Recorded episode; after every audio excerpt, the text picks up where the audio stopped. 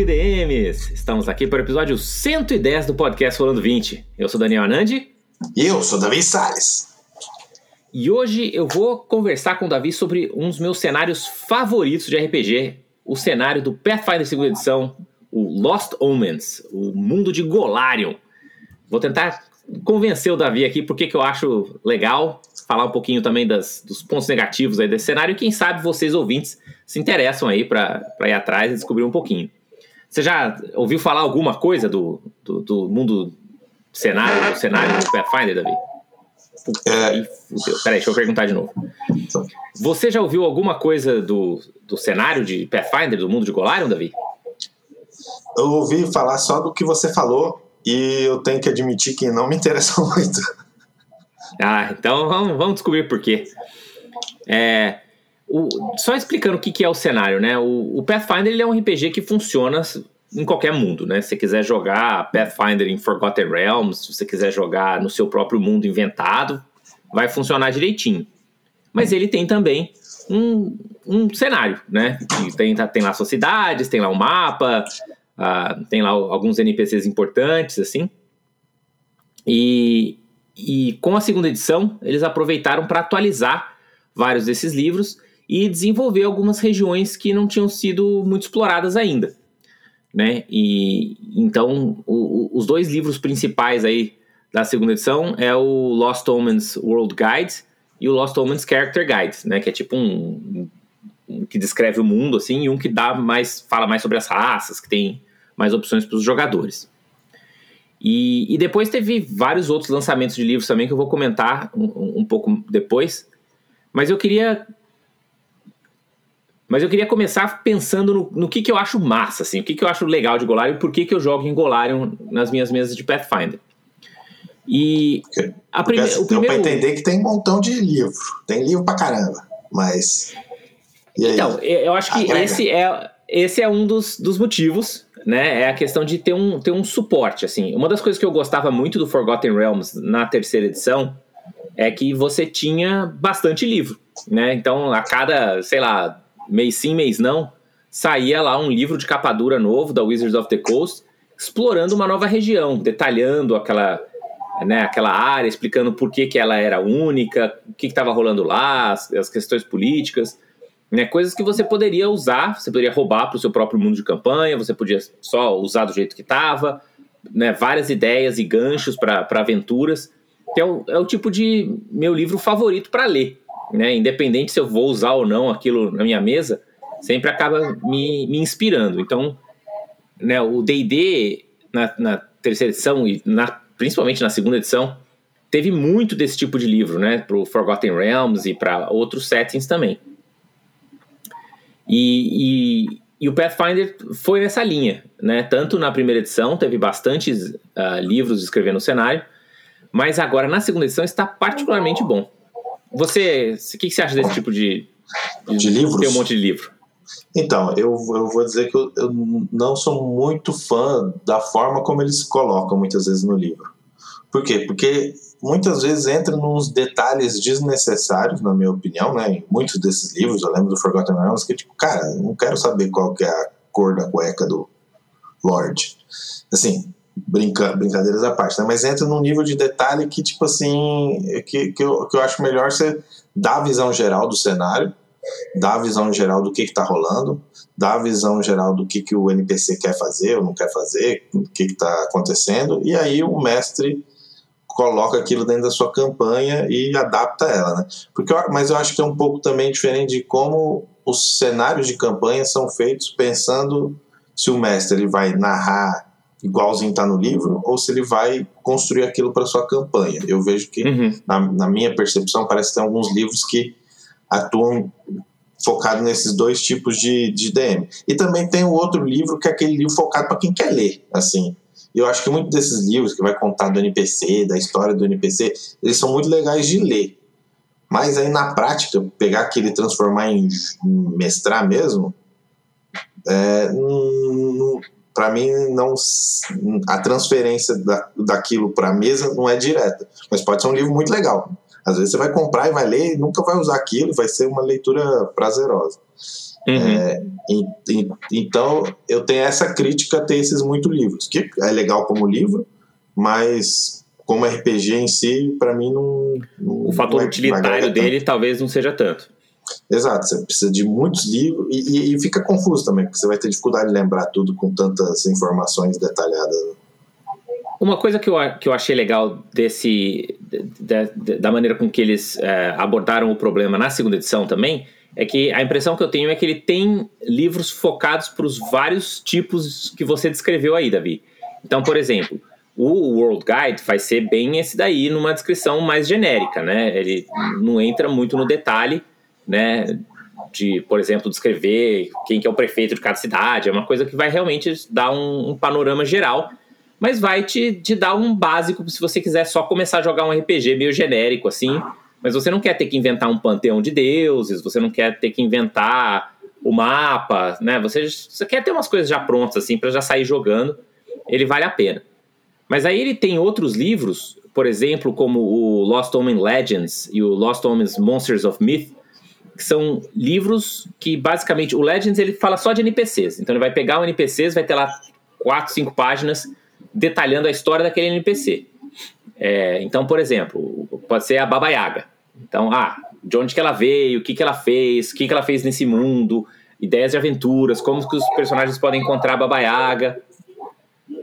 Aí tem o velho, o velho Mago Jatembe. Ah, qual que é a história do velho Mago Jatembe, né? E detalhe e tal.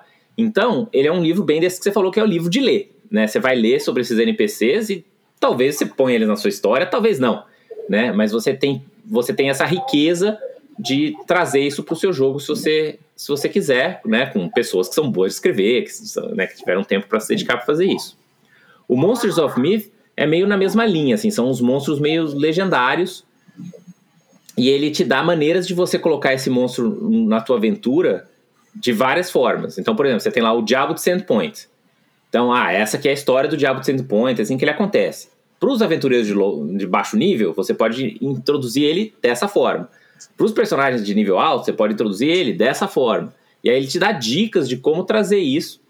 E às vezes vai ter as estatísticas do monstro, mas muitas vezes nem tem, né? O Diabo de Sandpoint, por exemplo, as estatísticas dele tá lá no livro dos monstros. Ele nem se preocupa em, em focar em, em, estatística, mas mais em como que você vai colocar esse adversário dentro da sua campanha. Que é, que é bem diferente, né? E aí você tem outros igual Travel Guides, que é um livro bem diferente, que é um livro que vai nesse detalhe que você falou aí, Davi, que o, o Travel Guide é como se fosse um guia de viagem para esse mundo de campanha.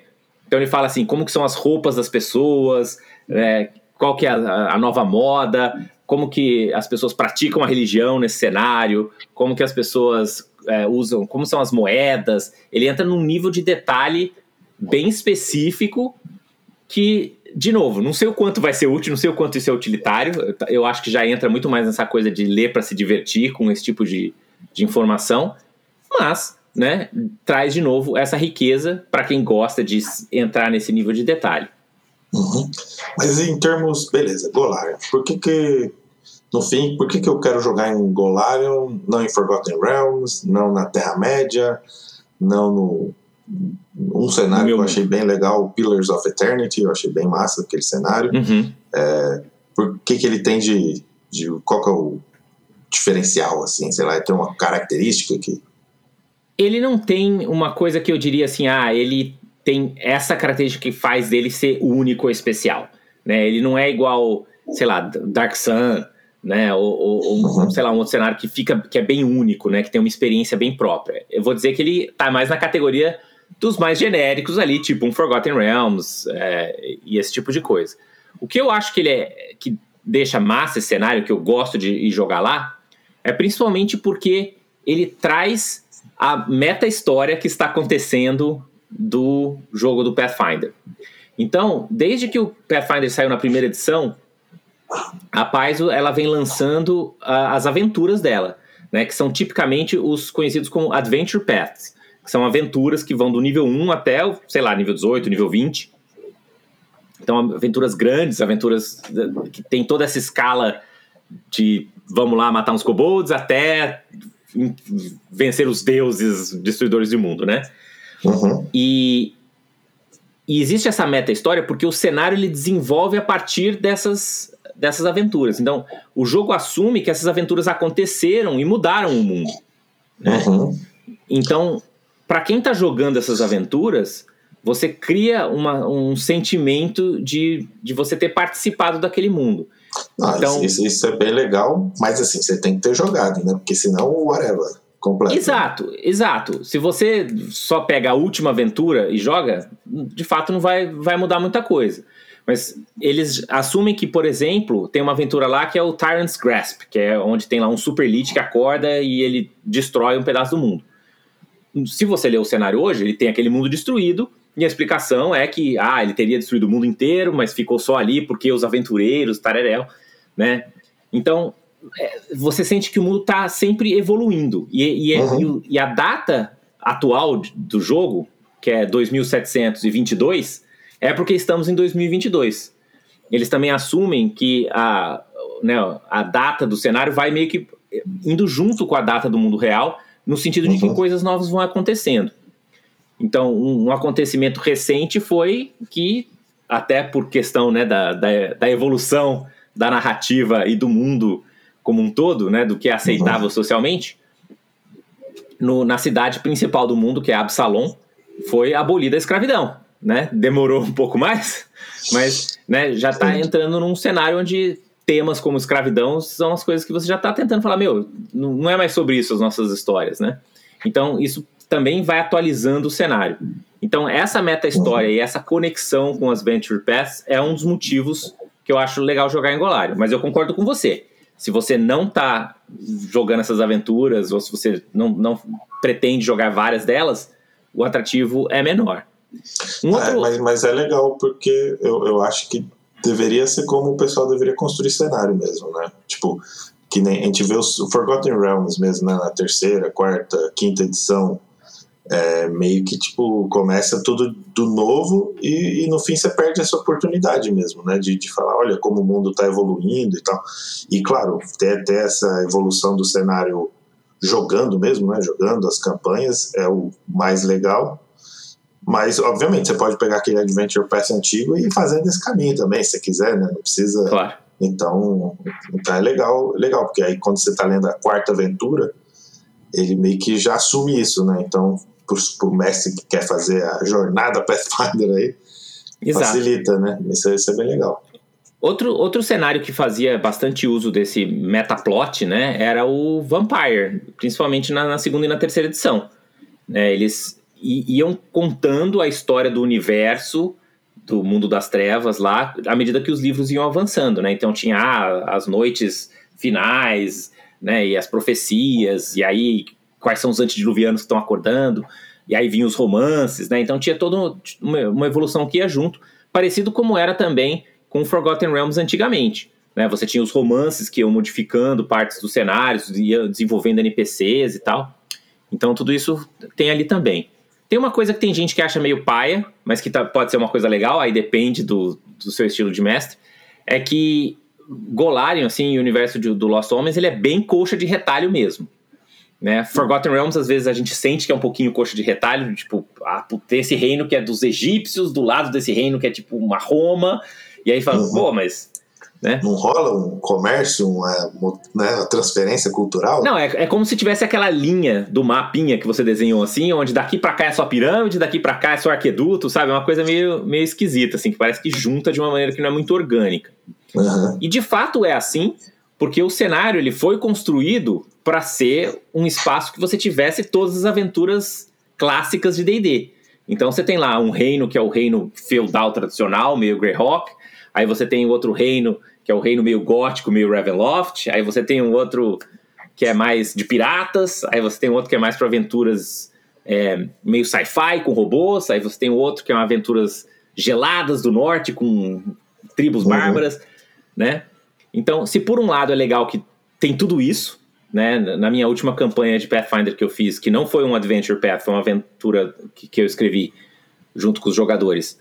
É, a gente aproveitou para passar por vários desses lugares, então a gente teve um arco da campanha que foi meio de barco né, na fase da água, aí tinha uma outra que era a aventura do, do norte no gelo, aí depois teve outra aventura que foi no deserto, meio nas Arábias. Né? Então, se você gosta desse tipo de coisa, o cenário vai te trazer, mas ele quebra um pouco a, a verossimilhança, porque nenhum mundo seria assim, né? Sim, não. É, para mim, para mim isso é, isso é meio esquisito mesmo. Eu gosto quando o mundo ele é, ele é coeso, né? Principalmente assim, quando o, as regras que regem a, que a realidade daquele mundo são coesas com a história que rege aquele mundo. O que, que eu quero dizer com isso? Quer dizer, tipo em Senhor dos Anéis, por exemplo. Em Senhor dos Anéis a gente tem a, a promessa. A promessa, ela é, ela tem efeitos reais, né? Você vira, você fizer uma promessa e quebrar ela, você vira espírito, é o fim do mundo. Só que então as pessoas tendem a cumprir as promessas e elas levam a sério. Então, que, né, que eu quero dizer, tem a parte metafísica, né, a física ali da promessa, e, e, e isso afeta culturalmente a sociedade, digamos. É, um, um, um, um, que eu gosto também, eu acho que eu sinto um pouco de Warhammer funcionar bastante nisso, né? Então você tem os deuses do caos e toda a sociedade, você vê que é influenciada por aquilo, pelas cortes e tal. E às vezes quando quando o cenário fica muito coxa de retalho, você não tem essa característica de, tipo, ó, o mundo é assim e é por isso que essa sociedade funciona desse jeito. E isso é uma das coisas que eu acho legal, assim, num cenário de RPG, né? Funcionar Exato. de acordo com as regras. Isso. Por um lado, você tem uma coisa que é monotemática, né? O Warhammer ele vai ser bem mais monotemático em cima do, do caos, da destruição, nananã, coisa dark mas você ganha consistência, né? Ou você tem uma coisa que é multitemática, mas aí você tem menos consistência interna. Eu concordo com você. E esse é o, esse, e esse é o trade-off, né? Essa é a escolha uhum. que você vai ter que fazer aí, se você acha isso legal. Uma outra coisa que é meio desafiadora, assim, com cenários prontos de uma maneira geral, e aí eu acho que isso aplica para Golarion, mas aplica para Terra-média, aplica para é, Forgotten Realms, para tudo, que é você não ter tanta lacuna, assim, né? Ou, ou, ou, ele não deixar tão claro onde que são as lacunas. No sentido de, ah, se eu quero fazer a minha aventura aqui, onde que é o lugar que está em branco, né? Que eu, pra eu fazer a minha aventura. Se eu quiser, tipo, eu não quero fazer o mundo inteiro, não quero pensar no panteão, não quero pensar na história de 10 mil anos atrás, mas eu quero um lugarzinho que não esteja todo já escrito, né? Para eu poder fazer a minha contribuição para aquela parte. Até tem um pouco, no, no, em, em Golarion porque eles criaram as uh, Stolen Lands, que é onde inclusive se passa o, um dos Adventure Path que saiu recentemente atualizado para a segunda edição, o Kingmaker, que ele é meio que essa região, que é uma região meio que em branco, onde você pode ir lá virar o rei, se você quiser dessa região. Mas ainda assim já tem o mapa, já tem a geografia, já tem algumas coisas ali, né? E aí eu sinto que é difícil você também chegar e pegar um Forgotten Realms e pegar um Golarion e falar, onde que é a parte em branco, né? Onde que é a parte que ninguém explorou ainda? Geralmente vai ser, tipo, do outro lado do oceano, vai ser, né? Vai ser meio fora de mão, assim. É, mesmo na Terra-média, né? Você não vai pegar um pedaço e enfiar no meio da Terra, você pode, mas, né? É... Não, é, exato, acho que essa, essa e, e, e para mim é até um pouco da minha crítica do nível de detalhe que se entra, né? Porque se você uhum. entra muito no nível de detalhe, de, descrevendo o cenário, você, no fim você tira, você vai, cada detalhe a mais você dá é uma liberdade a menos pro DM. Na prática, ah, claro, você pode sempre ignorar? Pode. Mas vamos assumir que né, se você está escrevendo o livro, porque vai ser relevante, porque qualquer um da mesa pode ler e tal. Então, em, em, em, e, e eu sinto que essa é uma vantagem boa da Terra-média, porque tem no fim, apesar de ter a história geral, tem muitas lacunas de como as coisas aconteceram de fato. Não uhum. entra no nível de detalhe. Então, para você falar que na verdade foram os personagens dos jogadores que fizeram isso, é muito simples, né? Tipo, você não precisa. Ah, não, sim, sim. Na, na, a história tem um monte de lacunas, sem sombra de dúvida. Estou dizendo mais na questão da geografia, né? Entendi, entendi. Porque na Terra-média, por exemplo, o que não falta é mapa, né? Tem, todos os mapas já foram mapeados, assim. Claro que você não sabe exatamente o, o que, que tem naquela floresta, o que, que tem naquela montanha, mas que é uma Sim. floresta, uma montanha, você já vai estar. É, exato. É, não, se for só nesse aspecto, eu não, não vejo, não, não vejo como um problema, assim. Mas uh, uma outra coisa que eu acho que vale a pena uh, salientar aqui também foram alguns dos últimos lançamentos de, do mundo de Golarion que foram bem únicos e bem interessantes, que não existe muito parecido em outros cenários, né? Hum. O, o primeiro deles foi uh, um, um, livro que se chama A Expansão Muang, que é um, um livro que descreve essa região, que é a expansão Moang, que é meio que o equivalente assim de um cenário com influências africanas no, no cenário. E foi a primeira vez, assim, já claro, já existiam outros RPGs com essa temática, alguns muito bons, alguns nem tanto, mas eu achei que eles conseguiram achar um meio do caminho ali onde você tem essas influências sem descrever isso como sendo uma coisa exótica, uma coisa que você é o branco visitando um mundo diferente, entendeu? Uhum. Mas muito mais explicando aquela cultura e aquela civilização de dentro, né, como fazendo parte daquela civilização e uhum. traduzindo isso para termos de D&D, né, e fazendo aquilo ficar fantástico com, né, e tem orc, tem goblin, tem elfo, tem todas aquelas uh, os, os tropes tradicionais aí do mundo de fantasia. É, isso, isso é uma coisa que eu achei que foi muito bem feito, porque uma coisa que o, o, o cenário do Lost Homens abraça bastante é o quanto ele não necessariamente abraça o humanismo. Ele é um cenário uhum. onde ele meio que espera que os, os grupos de jogadores vão. Vai ter um ou dois humanos no máximo, entendeu?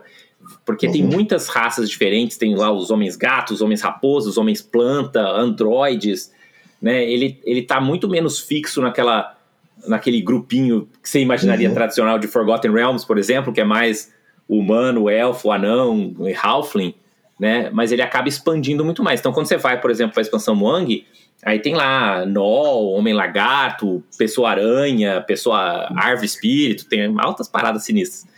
É, então eu acho que isso é legal também no cenário de abraçar um pouco esse, esse lado menos humanista, assim, ou, ou uhum. humanocêntrico, talvez. Entendi. Assim, parece, parece interessante o leque de opções, mas eu pessoalmente parece que eu ia sentir um pouco sobrecarregado, assim. Tipo, uhum.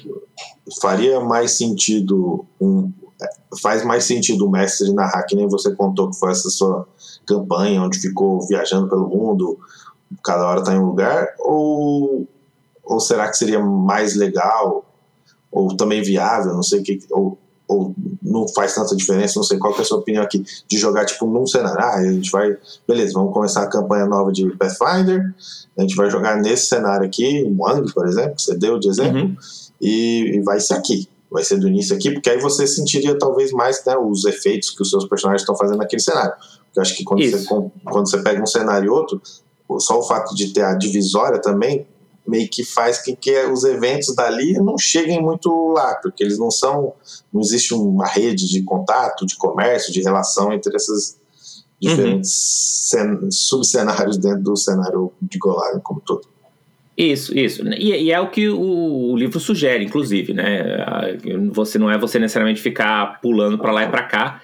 E os Adventure Paths vão seguir essa sugestão também, né? Então, um dos meus Adventure Paths favoritos aí da segunda edição é um que chama Strength of Thousands, né, a, força de, de, milhares, que se passa inteira na expansão Moank, né? Então ele é bem focado, então ele sugere quais são as raças que fazem mais sentido para lá e as que fazem menos. Né? Então, por exemplo, não tem muito Halfling lá. Então ele fala, meu, Halfling provavelmente você não é local, né? Você é um estrangeiro. É, ele explica que a língua comum, por exemplo, é Muang, não é Taldor. Então, se você for para esses outros lugares, você talvez tenha problemas de comunicação.